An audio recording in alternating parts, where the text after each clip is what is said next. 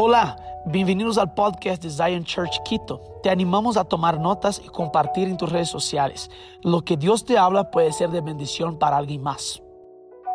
Estamos en esta serie entonces como iglesia llamada Los dos señores. Dile a la persona a tu lado, los dos señores. Y si tú no has estado aquí en todas las prédicas, yo realmente quiero animarte que regreses hoy a tu casa, abras tu, tu canal de YouTube y busques nuestras prédicas porque estamos en esta serie de los dos señores y hemos estado hablando por dos semanas un poquito construyendo esta serie. Entonces, si tú no estás aquí, te voy a hacer un breve resumen, pero realmente te recomiendo y te animo a que veas todas las charlas. La primera semana hablamos de Señor Dios versus Señor Mamón. Y entendimos que el versículo base de, de esta serie está en Lucas 16, 13 y dice, ningún siervo puede servir a dos señores, porque o aborrecerá al uno y amará al otro, o estimará al uno y menospreciará al otro. No podéis servir a Dios y a las riquezas. Entonces, en la primera parte de nuestra serie entendimos que no podemos servir a Dios y a las riquezas. O nuestro corazón está firme, confiante en Él o nuestro corazón está confiando en las riquezas. Y a mí me encanta que podamos hablar de esto, porque quiero que me, me veas así intensamente. Yo soy un producto de entender realmente cómo funcionan las finanzas en el reino de los cielos. Hace años atrás Dios impactó mi vida y yo pude romper con el espíritu de mamón en mi vida. No sé tú, pero yo crecí pensando que tenía que ser autosuficiente, crecí pensando que tenía que trabajar duro, que ahorrar un montón, que ser válida por mí misma. Y a pesar de que ese es un principio bueno porque nos da perseverancia y nos hace trabajar duros y ser excelentes, yo estaba bajo el espíritu de Mamón al no entender que mi provisión no viene de mi arduo trabajo, sino que viene de Él. Y cuando Dios confrontó mi vida y cuando yo comencé a entender que yo no podía servir al Señor Dios o, y al Señor de las riquezas juntamente, algo en mí comenzó a romperse. Y sabes, yo comencé a entender y a ver realmente cómo Dios es absolutamente suficiente y más que suficiente para mí.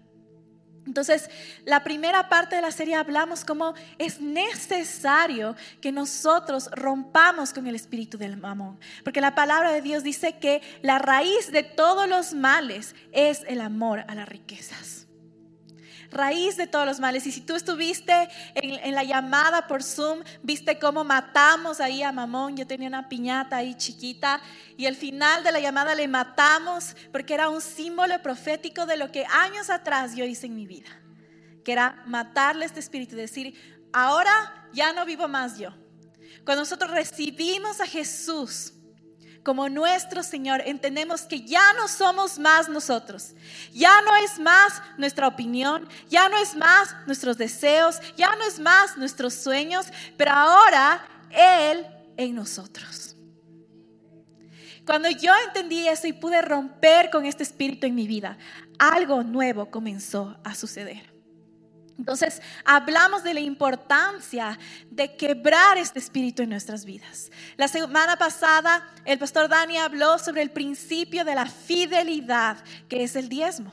Y entendimos que nosotros debemos devolver al Señor Dios lo que es de Él. Si la provisión viene de Él, si las riquezas son de Él y para Él, entonces lo que nosotros tenemos en nuestras manos es para administrarlo. Y entendimos que devolver el diezmo es una prueba de fidelidad, entendiendo que el 10% no es nuestro, ¿verdad? Entonces, entendimos esto y esta semana, el jueves, estábamos en la llamada en Zoom y estábamos despejando algunas preguntas que fue súper chévere hacer esto.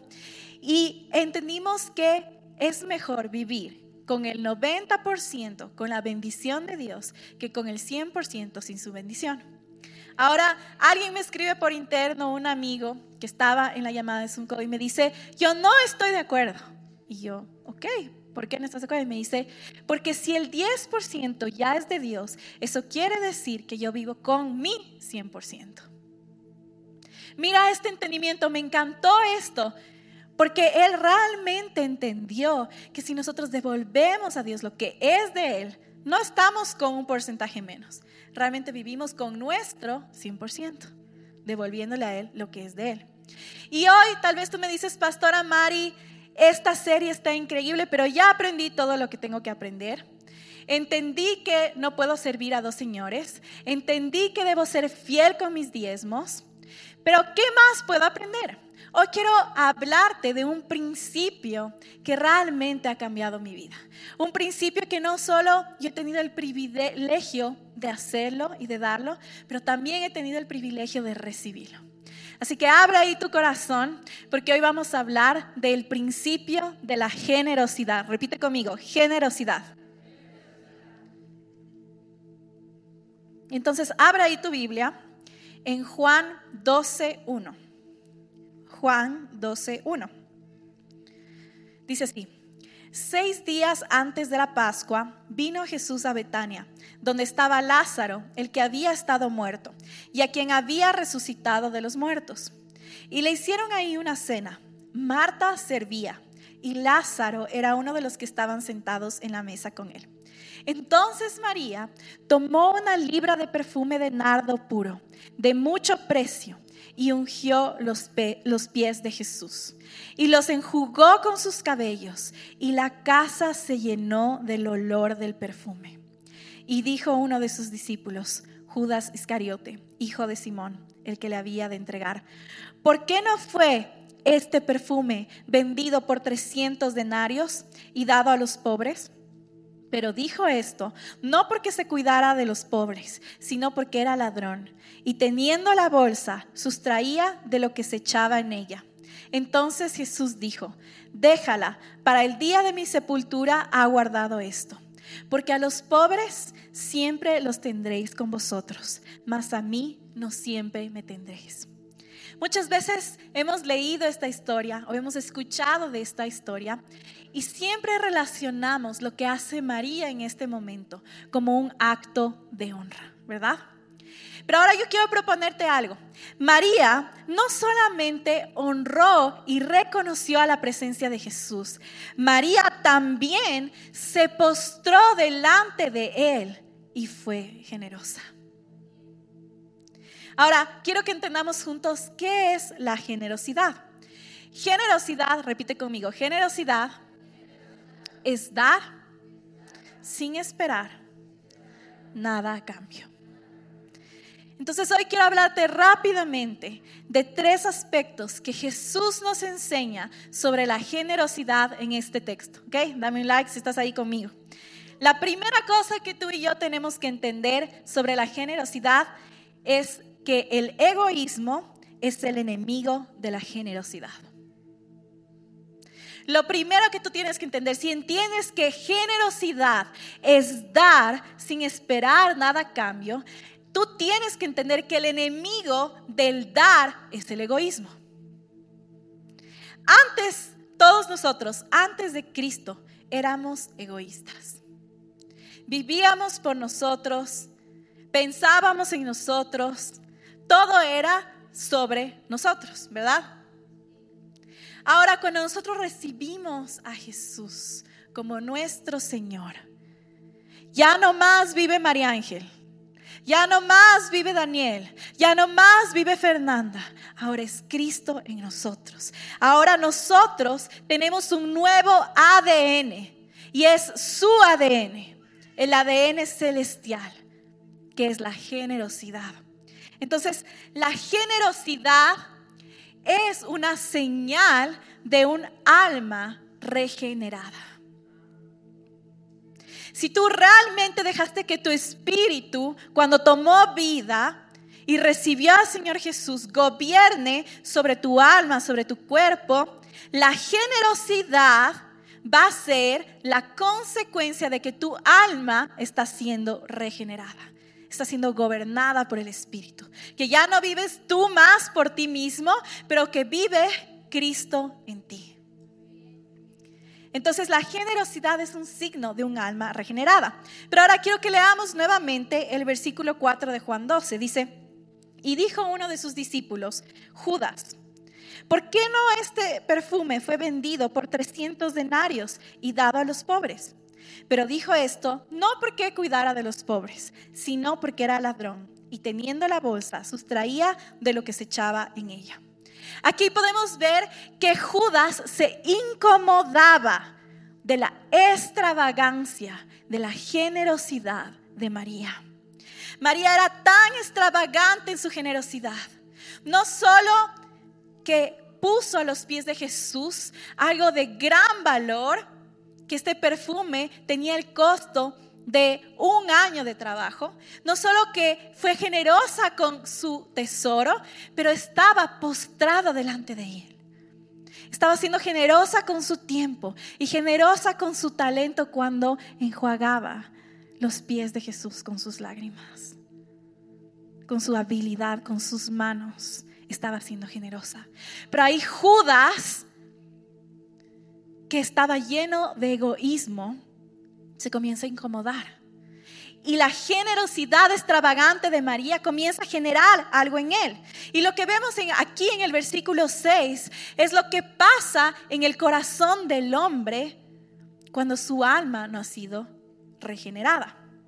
Y muchas veces vemos y decimos, ay, pero ¿por qué somos tan exagerados en la iglesia? ¿Por qué tengo que adorar con extravagancia? ¿Por qué tengo que servir con mi tiempo? ¿Por qué tengo que devolver mi diezmo? Sería mejor darle a los pobres, como dice Judas, ¿verdad? Pero ahora muchas veces nosotros estamos bajo ese espíritu de mamón y estamos con esa alma egoísta y no es que nosotros nos preocupamos por los pobres. No es que nosotros nos preocupamos por los vulnerables, pero que esa extravagante generosidad, esa extravagante adoración, ese tiempo invertido en Él nos confronta. Confronta lo que hay dentro de nosotros. Entonces, mira, Judas no estaba preocupado realmente por ese acto de honra y generosidad, sino que él estaba robando a Jesús y ese acto de generosidad le estorbaba. ¿Sabes? Hay gente a tu alrededor que le va a estorbar que tú hoy estés aquí. Hay gente a tu alrededor que le va a estorbar que tú seas generoso. Que le va a estorbar que tú sirvas al Señor Dios con tus talentos.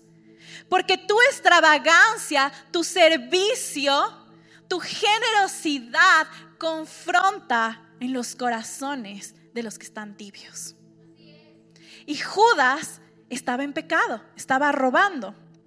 Entonces, muchas veces nosotros paramos y escuchamos estas voces de, ay, María Ángel, pero no te harás tan fanática. Pero creo que es mucho, no exageres. Te estás volviendo un poco extremista. Eso no es bueno, eso no es saludable. María Ángel, ni para el un lado ni para el otro. No es bueno ni lo uno ni lo otro. Nadie más ha escuchado esto, ¿verdad? Busca un equilibrio, María Ángel. Pero en el fondo no es porque se preocupan de que seamos fanáticos, entre comillas, o de que estemos invirtiendo nuestro tiempo en el Señor Dios o de que estemos derramando algo precioso a sus pies, sino que en el fondo esa generosidad extravagante confronta la tibieza del corazón. Tu generosidad confronta a los tibios de corazón. Y Judas estaba en esa situación. Él se sentía incomodado, confrontado. Ay, ¿cómo María puede ser tan generosa? Ay, mírale cómo está haciendo ridículo. Todos aquí sentaditos, bien vestidos, peinados, sirviendo a Jesús y ella se echa en el suelo y me parte el mejor perfume y desperdicia a los pies de Jesús. Podríamos haberle dado a los pobres. Ahora, piensa algo conmigo. Judas robaba a Jesús. Pero piensa esto conmigo. Jesús tenía cuántos discípulos? Doce. Y de todos los discípulos, Jesús escoge darle la bolsa del dinero a Judas. ay, pastora Maris, que Jesús ha sido un poco loco. No tuvo discernimiento de poner la bolsa de dinero en las manos de un ladrón. Ahora, puedes pensar, no, pastora, pero es que lo que pasa es que Jesús no sabía que Judas le robaba. Déjame decirte algo. Jesús, el Señor de señores, el Rey de reyes, obvio sabía que Judas le robaba. Dile a la persona, es obvio. Dile a la persona de tu lado, es obvio. Ahora, tú puedes entonces pensar, Pastora Mari, entonces si Dios sabía, si Jesús sabía, y si Él escogió dar en las manos del ladrón la bolsa de dinero, entonces Jesús le estaba tentando a Judas. Vamos a responder esa pregunta. De tu Biblia en Primera de Corintios 10:13. ¿Será que Jesús estaba tentando a Judas? En Primera de Corintios 10:13 dice, "No os ha sobrevenido ninguna tentación que no sea humana." Pero fiel es Dios, repite conmigo, fiel es Dios, que no os dejará ser tentados más de lo que podéis resistir, sino que dará también juntamente con la tentación salida para que puedas soportar. El apóstol Pablo trae claridad a nuestra pregunta en este verso. Entonces, repite conmigo, Dios es fiel y nunca dejará que sea tentado más de lo que pueda resistir. Ahora repite esto con más fuerza. Y aunque sea tentado, el propio Dios me va a dar una salida para que yo pueda soportar. Entonces, ¿Jesús tentó a Judas? No. Lo que pasó aquí y se me hace la piel un poco de gallina antes de decir esto. Lo que pasó aquí es que una vez más vemos la hermosura y cuán increíble es nuestro Jesús. Lo que pasó aquí es que Jesús, aún sabiendo que ponía en las manos de un ladrón una bolsa de dinero, decía, yo te estoy dando una oportunidad para cambiar de actitud y romper tu pecado. Lo que pasó aquí es que Jesús creyó una vez más y le dio una oportunidad para que Judas crezca en su debilidad.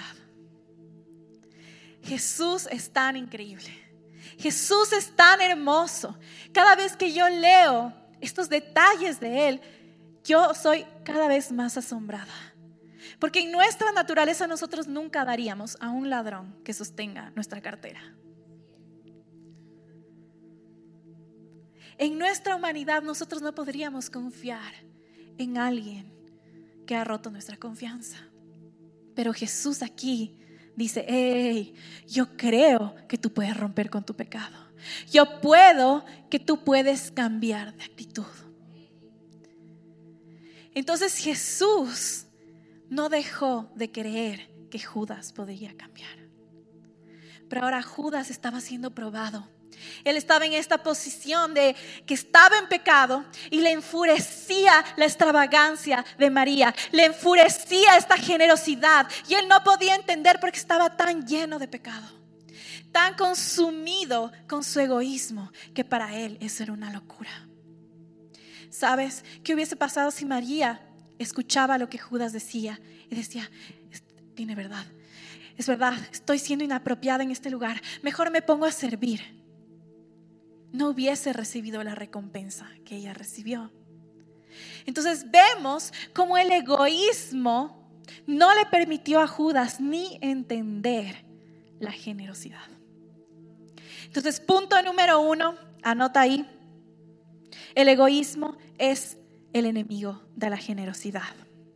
Punto número dos, Jesús es la extravagancia de la generosidad. Jesús él mismo es nuestro ejemplo hecho carne de una generosidad extravagante que Dios nos dio. Ahora, en la palabra de Dios tú vas a encontrar tres niveles de dar. Ay, pastora Mari, no, yo pensé que con el diezmo era suficiente. Déjame decirte algo. Prepárate. para lo que voy a decir. Es posible ser un diezmista egoísta. Es posible ser un diezmista egoísta. El diezmo no es el punto de llegada, es el punto de partida. Y cuando nosotros cambiamos nuestra mentalidad y entendemos, wow, yo logro ser fiel con lo que no es mío y devolverle a Dios lo que es de Él, ese es el punto de partida para nosotros poder accionar en diferentes niveles. Y en la palabra de Dios encontramos tres niveles de dar. El primero es los diezmos, que ya hablamos la anterior semana y que es el fruto de nuestra fidelidad. El segundo nivel es las ofrendas. Ahora, la ofrenda es producto de la generosidad.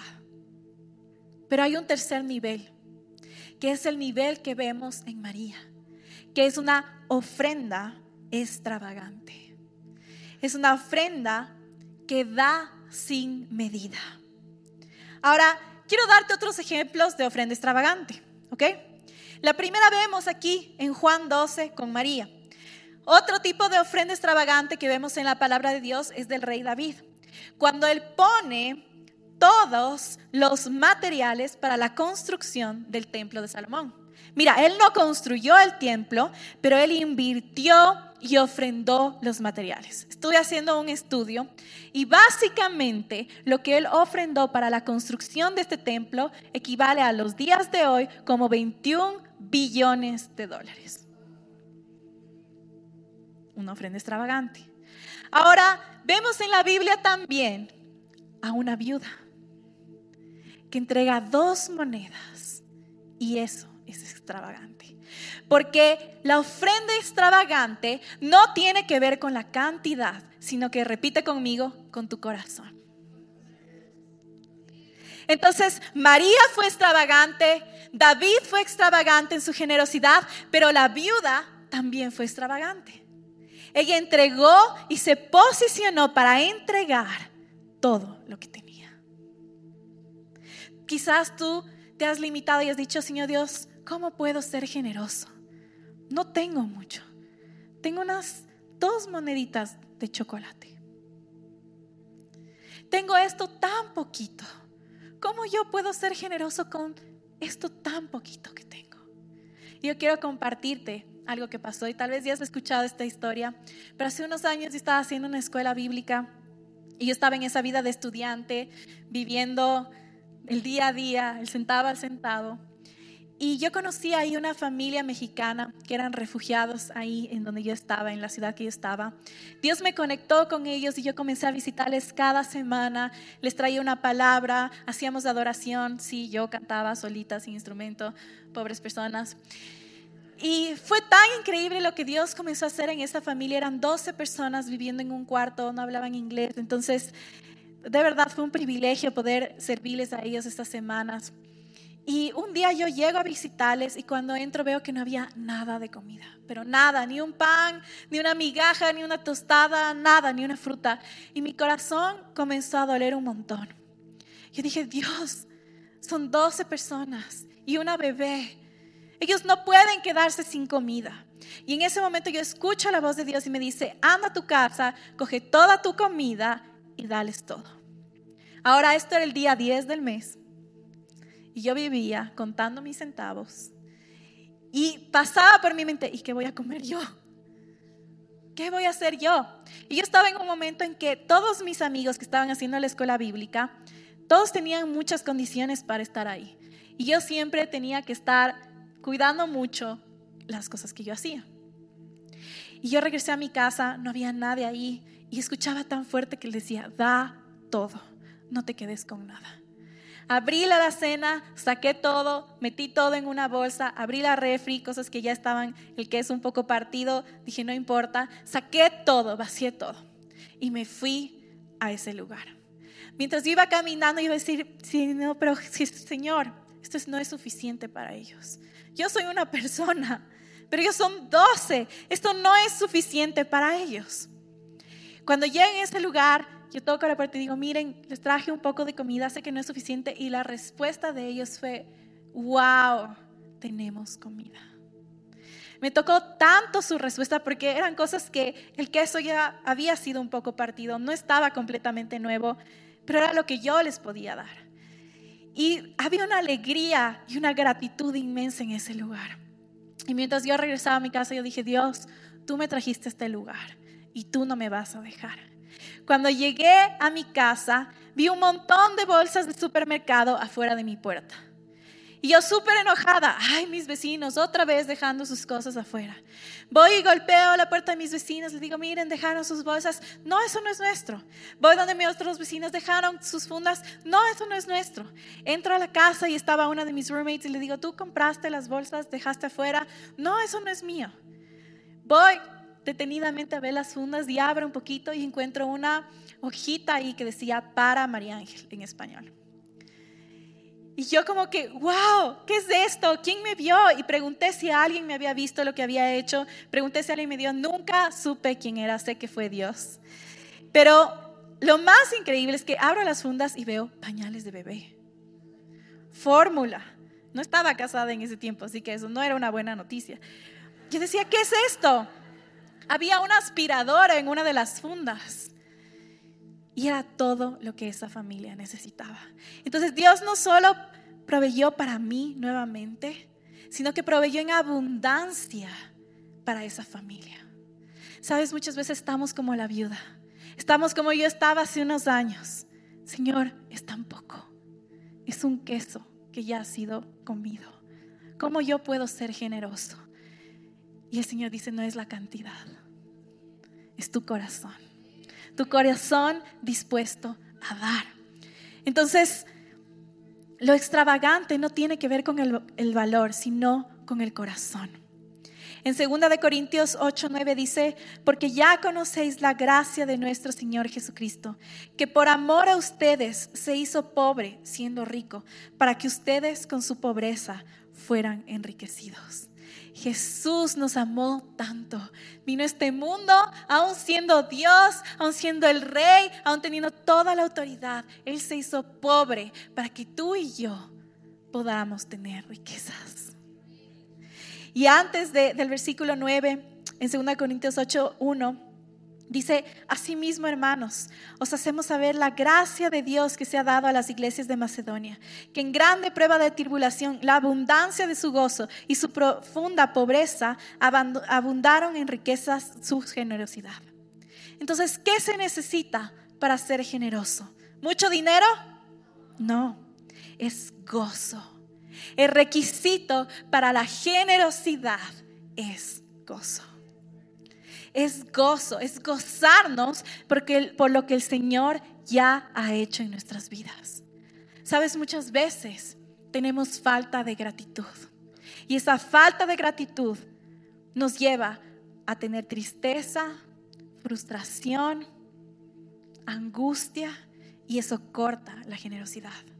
Pero cuando tenemos gratitud por lo que Él ya ha hecho, por como Él ya se ha mostrado, esa gratitud lleva al gozo, a la alegría, y esa alegría te lleva a dar. Cuando yo estoy teniendo un problema y yo soy súper dramática, suelo hacer crisis por cosas que no tengo que hacer crisis. Cuando estoy teniendo un problema y digo, Señor, ayúdame a recordar, ayúdame a recordar cómo has sido fiel, ayúdame a ver cómo estás siendo fiel y ayúdame a saber cómo serás fiel. Porque quiero llenar mi corazón de gratitud, porque sé que esa gratitud me llevará al gozo y el gozo va más allá de todas tus circunstancias. Puedes estar viviendo la peor etapa de tu vida, pero puedes ser grato y tener gozo. Entonces, la generosidad se da cuando tenemos gozo de lo que el Señor ha hecho. Y mira, su deseo para nosotros es que seamos generosos, así como María, con nuestro tiempo, con nuestro tesoro y con nuestro talento. Es decir, con todo lo que tenemos en nuestras manos. Y hay algo que tenemos que entender. ¿Se acuerdan que dije que podemos ser diezmistas egoístas? Podemos ser diezmistas egoístas, porque dar solo el diezmo es ley. Señor, tú me pediste que devuelva, te devuelvo, toma, estoy bajo la ley. Pero cuando entendemos que ese es nuestro punto de partida, nosotros comenzamos a caminar en la gracia. Y la gracia nos lleva a la generosidad, al dar. Entonces, cuando entendemos esto, algo dentro de nosotros cambia. Donde ya no damos lo mínimo, lo que nos sobra. Ya no despreciamos lo que tenemos en nuestras manos. Porque a veces somos diezmistas egoístas porque pensamos que lo que hay en nuestra refri, que lo que está en nuestras manos es muy poco para dar. Y comenzamos a pensar, Señor, ¿cuánto tú has puesto en mis manos? ¿Qué es lo que tú has puesto en mis manos para que yo pueda compartir y dar? Dios fue generoso con nosotros, con lo que Él tenía. Él nos dio una ofrenda extravagante. Él nos dio a Jesús. Jesús es la extravagancia de la generosidad. Y es el placer de Dios es verte entregado a Él y ejercitando una generosidad extravagante. Dile a la persona a tu lado, tú eres un generoso extravagante. Punto 3. Dios recompensa la generosidad. En Marcos 14, 9 dice, de cierto os digo que donde quiera que se predique este evangelio, en todo el mundo, también se contará lo que esta mujer ha hecho para memoria de ella. Esta profecía se ve cumplida hasta en los días de hoy. Más de dos mil años han pasado y hoy en una ciudad pequeña del mundo, en Quito, Ecuador, estamos hablando de una mujer que fue extravagante. Sabes, la recompensa de la generosidad es la memoria. Es la memoria. Y estaba pensando cómo Dios ha sido fiel y cómo, ¿se acuerdan que yo dije que yo he tenido el privilegio de dar con extravagancia, pero también he tenido el privilegio de recibir con extravagancia? Y estaba pensando cómo Dios ha sido fiel y cómo Él ha usado personas de nuestra casa, de nuestra familia, para ser generosos conmigo y con el Dani. Y muchas veces cuando alguien es generoso con nosotros, de una forma extravagante, tú dices, yo no puedo pagar eso. Yo no puedo pagar que me regalen un carro, yo no puedo pagar que inviertan en mi tiempo en Brasil, yo no puedo pagar que me regalen cosas para mi casa, no puedo pagar. No sé si alguien a veces se ha sentido así, si Dios ha sido ha enviado personas para que sean extravagantes con ustedes. Pero sabes, cuando yo leía este texto ayer yo entendí decía, la recompensa de la generosidad es la memoria. Porque cuando alguien te pregunta, tú dices, esa persona ha invertido en mi vida. Esa persona ha traído el reino de los cielos a esta ciudad. Esa persona ha sido parte de la historia del avivamiento en Ecuador. Los chicos que están aquí en la oficina conmigo se ríen, porque cuando nos mudamos a este templo, comencé a ver, y yo tengo un ojo clínico, gracias a algunas amigas que tengo también de diseño, y yo me comencé a abrumar con cuántas cosas teníamos que cambiar. Y dije, Señor Dios, ok, paso a paso, poquito a poquito, despacito, despacito. Y me acuerdo que fuimos y estábamos cambiando los, los pisos, y yo fui a la fábrica con la Andreita y me comenzó a dar los precios y todo. Y yo le dije, ¿puedo hablar con el dueño? Y la señora bajó, el dueño bajó y yo le dije, mira, yo necesito que tú me des del 25% de descuento en adelante. Y el señor se quedó como, ¿qué me estás hablando? Y le dije, yo quiero que tú entiendas que si tú me das este descuento, tú estás invirtiendo para que el reino de los cielos venga en este país. Él no era cristiano. Yo le dije, tú vas a estar invirtiendo para una transformación en el país. Le dije, ¿tú estás cansado de la corrupción? Sí, estoy cansado de la corrupción. Cuando tú inviertes en nosotros, tú estás invirtiendo en, tierra firme. Y tú vas a ser parte de la transformación. Le María, el Señor me decía, es que tengo que irme a Cuenca, era cuencano, era viernes. Estaba un poco mareado y dice que yo le dije, ok, sí, yo entiendo que te tienes que ir, entonces ya, ya, dale el 25%, dijo y se fue corriendo. Y muchas personas se ríen, pero es que yo entiendo. Yo entiendo. Y la recompensa es la memoria. Ese hombre, lloré por él, oramos por su empresa ese día con la Andreita y yo dije que el Dios te multiplique y vas a ver, porque sembraste en buena tierra. Y el piso donde nosotros pisemos es un suelo santo. la recompensa es la memoria. Tal vez no les podemos agradecer con lo mismo, pero podemos agradecerles con la memoria. Y esta mujer recibe la recompensa, que es la memoria. Ella hizo historia con Jesús. Y no sé tú, pero yo le digo, Señor, yo quiero hacer historia contigo. Señor, utiliza mis recursos, lo que tengo. Tal vez no es mucho, pero utiliza mis recursos porque quiero hacer historia contigo. Ahora, ¿por qué María le dio a Jesús un regalo tan extravagante? ¿Has pensado en eso? ¿Por qué su corazón se despertó en tal desespero de llegas y yo estoy postrada ahí, te doy todo lo que tengo? Dos meses antes, el hermano de María, Lázaro, había muerto. Y María estaba en una situación crítica, sin esperanza, llorando y procesando por lo que había pasado su hermano. Y cuando ella pensó que no había más esperanza, Jesús entra en ese lugar. Jesús entra en ese lugar y le devuelve la vida. María estaba llena de gratitud a Jesús. ¿Qué pasaría si el familiar que tú más amas, Jesús lo resucita? ¿Estarías agradecido? Judas estaba en esa mesa juzgando, criticando, bajo el espíritu de Mamón. Pero ella estaba a los pies de Jesús, reconociéndolo, honrándolo, completamente grata por lo que Jesús hizo por su hermano y por su familia. Y mientras Judas la juzgaba, ella seguía a sus pies siendo extravagante. Judas no entendía nada. Repite conmigo, él no entendía nada. Él estaba tipo, María, ¿qué estás haciendo? Es el salario de un año. Podrías hacer tanto con eso. Pero María, yo me imagino que estaba pensando y diciendo, tú no estás entendiendo. Hace dos meses yo no tenía esperanza. Hace dos meses yo estaba llena de tristeza. Hace dos meses yo no veía ninguna luz. No tenía oportunidad. Tú no estás entendiendo. Tú piensas que lo que yo estoy derramando delante de Jesús es mucho, pero nada se compara a lo que Él hizo.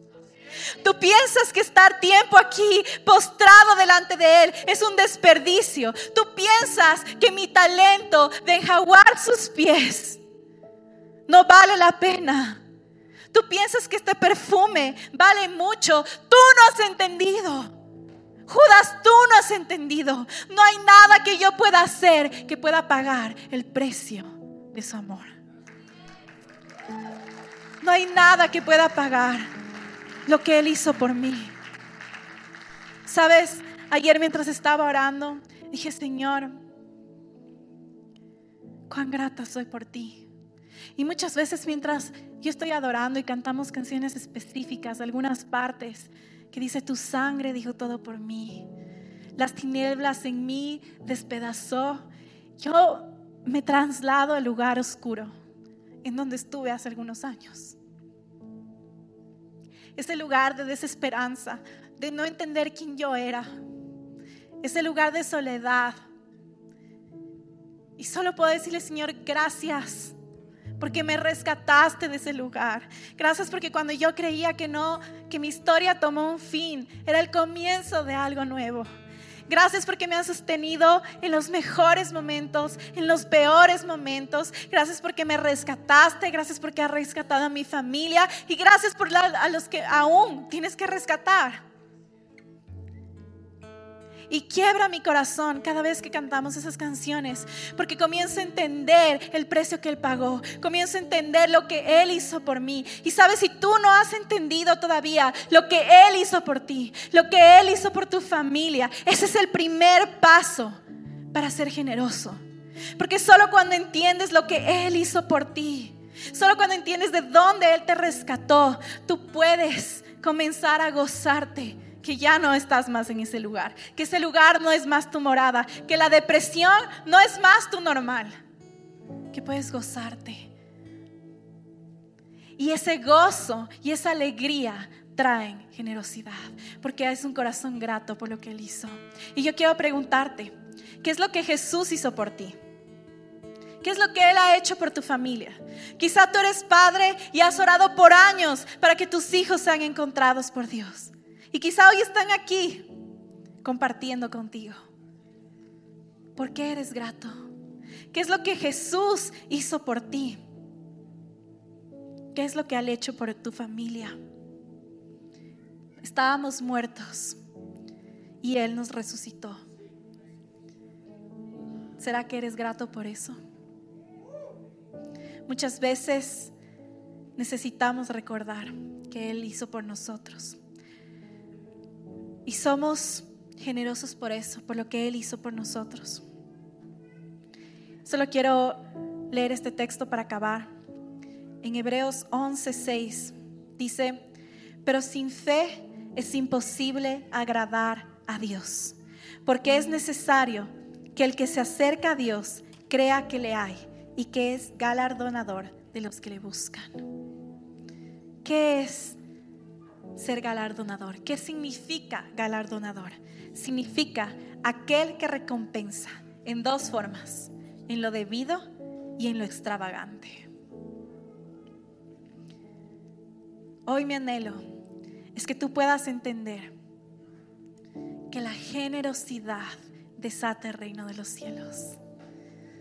Y que nosotros podemos tener el privilegio de ser generosos, extravagantes y también de recibir. Y entender que no damos para recibir. Nuestra motivación no es, Señor, yo doy, pero ahora tú me bendices más. No. Mi motivación es que yo doy porque es un placer, porque Él ya me ha dado y es mi placer. Pero ahora hay una verdad aquí que quiero que guardes en tu corazón. Dios es un Dios de recompensa.